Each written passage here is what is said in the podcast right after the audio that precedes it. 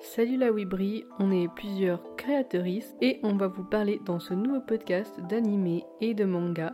Moi c'est Misa et non, ça n'a rien à voir ni avec Death Note ni avec Star Wars. Et j'ouvre le bal de ce nouvel épisode avec pour sujet Shingeki no Kyojin et on va se poser la question peut-on continuer d'aimer Shingeki no Kyojin après avoir compris son sous-texte fascisant?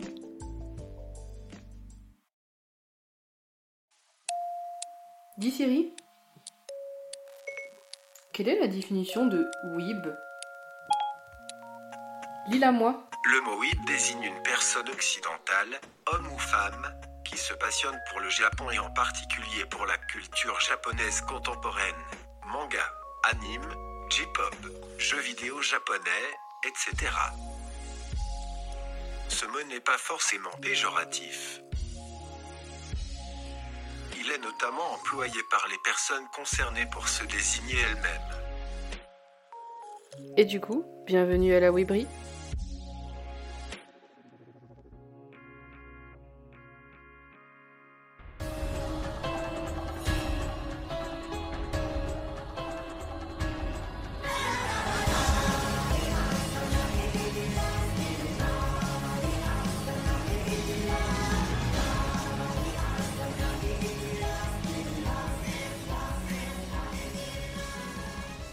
Attention, ce podcast contient des spoilers de l'attaque des titans, et dans une moindre mesure de The Heroic Legend of Arslan et de Fullmetal Alchemist. Je ne fais pas partie des fans de la première heure de l'attaque des titans. Lorsque j'avais regardé le premier épisode il y a des années de cela, je n'avais pas continué. C'était beaucoup trop pour moi, car tout ce qui s'apparente de près ou de loin au cannibalisme m'angoisse. Peut-être que cela me renvoie à la fondatrice angoisse de la dévoration. Alors, vous imaginez bien, SNK, c'était pas pour moi.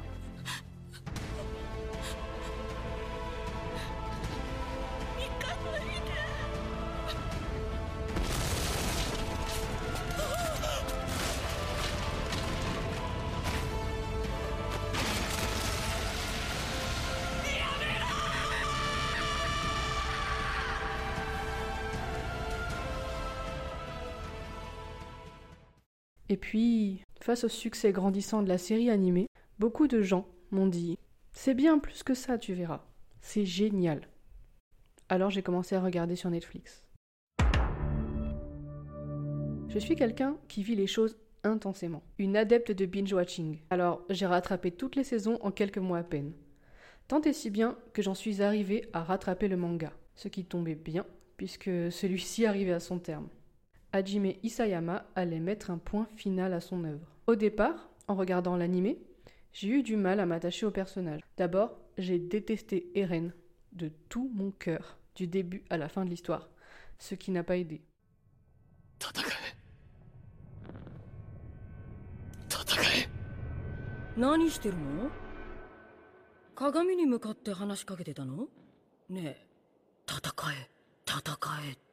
Vous voyez, par exemple, moi, je suis totalement anti dans cette scène. Mais j'ai fini par les aimer.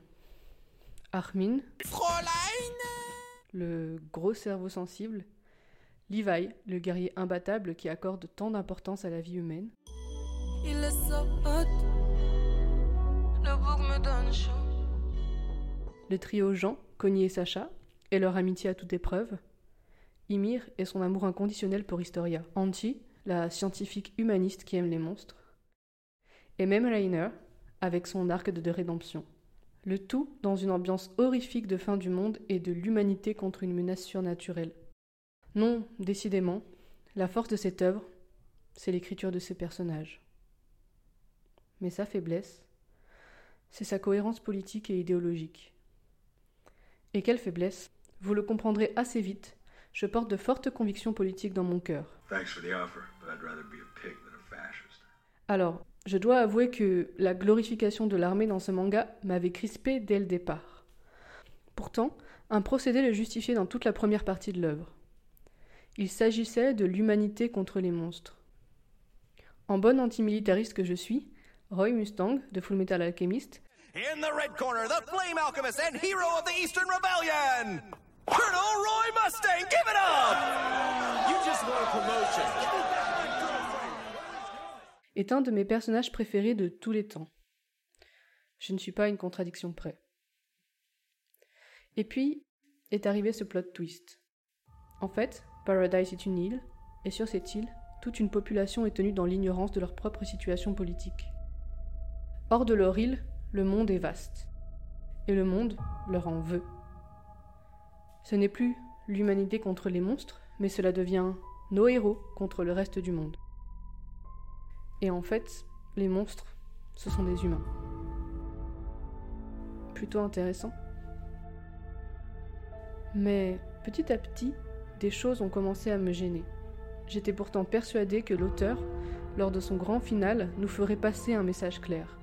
Parce qu'il amorce des réflexions sur le cercle de haine, sur les rancœurs millénaires, sur comment briser ce cercle. Gabi, l'enfant têtu, finit même par comprendre. Tout comme Winry déclenche le déclic chez Scar dans Fullmetal Alchemist. Mais tout de même, certaines choses me gênaient avec persistance. Le parallèle avec la Seconde Guerre mondiale. Le brassard rappelant l'étoile jaune que portaient les Juifs. Les camps dans lesquels se retrouvent les Eldiens. Il était évident que l'auteur faisait des références en partie à l'histoire du nazisme. Pour aller où? Au départ, on est du côté des Eldiens. La minorité contre la majorité, comment ne pas prendre leur parti? Mais l'on découvre que l'humanité leur en veut pour une raison, et non des moindres. Ce peuple déchu a régné sur le monde pendant des années, et a assis sa domination de façon sanguinaire grâce à son pouvoir titanesque. Propagande de marre, mensonge éhonté pour opprimer, c'est ce que l'on croit à un moment. Mais en fait non. Et c'est là que s'arrête l'analogie avec le peuple juif, parce que, disons des banalités, aucun peuple ne mérite le génocide. Mais en plus, dans la réalité qui est la nôtre, le peuple juif n'a jamais régné sur le monde grâce à une arme secrète puissante, et le nazisme n'a aucunement été la réponse à une quelconque domination. J'étais confuse. Je me demandais où Isayama voulait nous emmener. Quel était son propos? Et j'y croyais, j'y croyais jusqu'au bout. À la fin, tout s'éclaircira. Et puis la fin est arrivée. Eren Yeager prend sur lui d'exterminer 80% de l'humanité grâce au grand terrassement. Et il y arrive. Son meilleur ami d'enfance l'en remercie. Je ne me remettrai jamais de cette trahison du personnage d'Armin. Ymir est une ancienne esclave abusée sexuellement, tombée amoureuse de son bourreau. Mikasa tue son amour de toujours pour sauver l'humanité et lui reste enchaîné jusqu'après sa mort.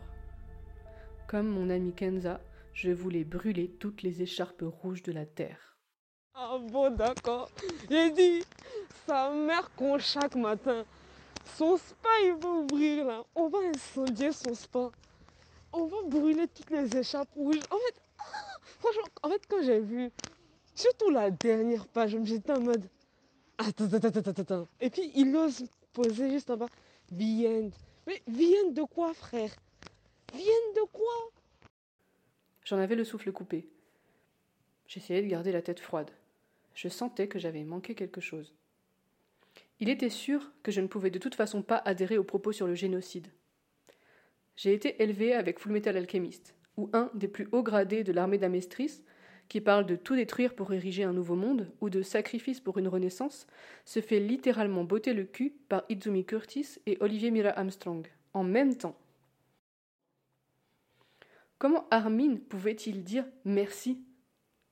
Comment Eren pouvait-il répondre? Je ne sais pas C'est une envie irrépressible à la question Mais pourquoi tu extermines la quasi-totalité de l'humanité, you dumb bitch?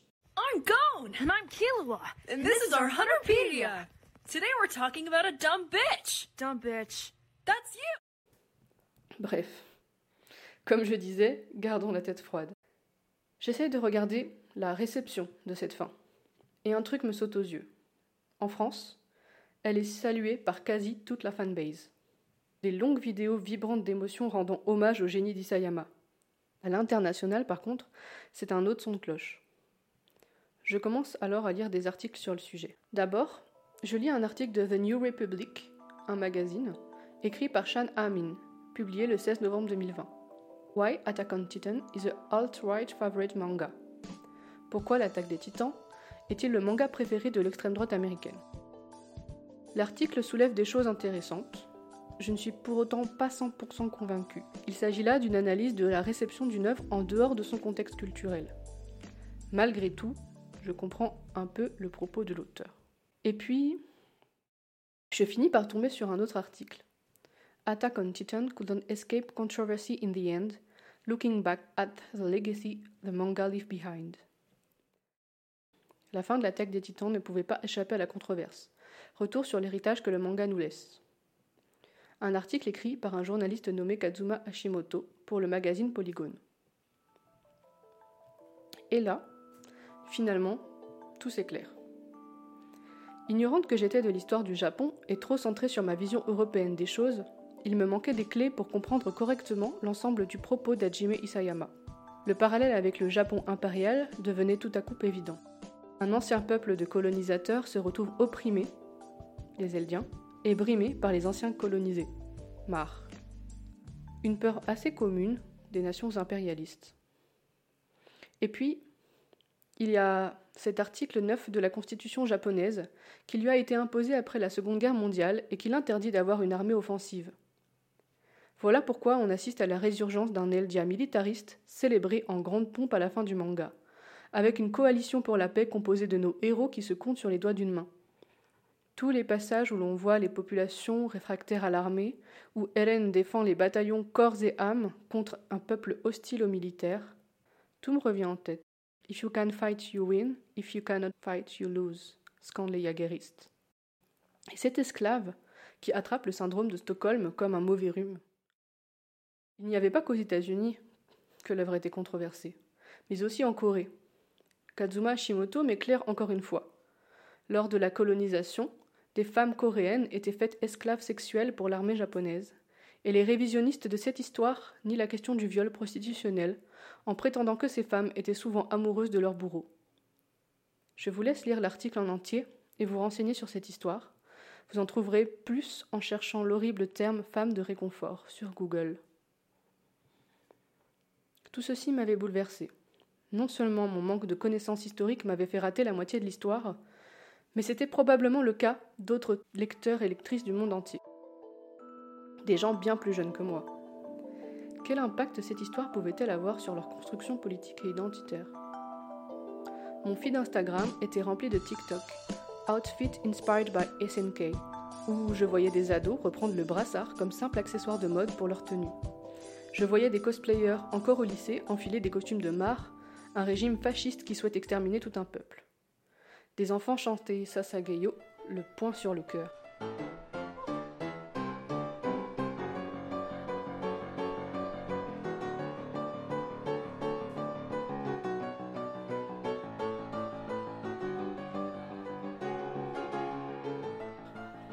Il était clair que cette œuvre participait à l'esthétisation de symboles assimilés au nazisme et à l'armée. Je voulais tirer un trait dessus. Et puis, une question est venue me hanter. Pouvais-je continuer d'aimer l'attaque des titans? Pouvais-je ignorer les émotions que cette œuvre m'avait procurées, la qualité de ses personnages féminins, l'introduction des personnages lesbiens, ses discours sur la vengeance et la haine, sur l'amitié? Pouvais-je ignorer Levi et Anti qui mettent en garde Eren en lui disant Ces gens qui se sacrifient pour toi, ce sont des êtres humains, ce sont des camarades, des frères, des sœurs, des pères, des mères. Pouvais-je ignorer la tension qu'il existait entre le collectif et l'individualisme d'Hélène Et en même temps, pouvais-je ignorer toutes les alertes qui s'étaient allumées dans ma tête à chaque propos limite? Pourquoi j'avais décidé d'ignorer le fait que Carmine admire Erwin parce qu'il a sacrifié son humanité pour poursuivre sa cause? Pourquoi je faisais semblant de ne pas avoir compris que non, malgré mon aversion pour lui, Eren n'était pas le anti-héros, mais le héros tout court. Que s'était-il passé?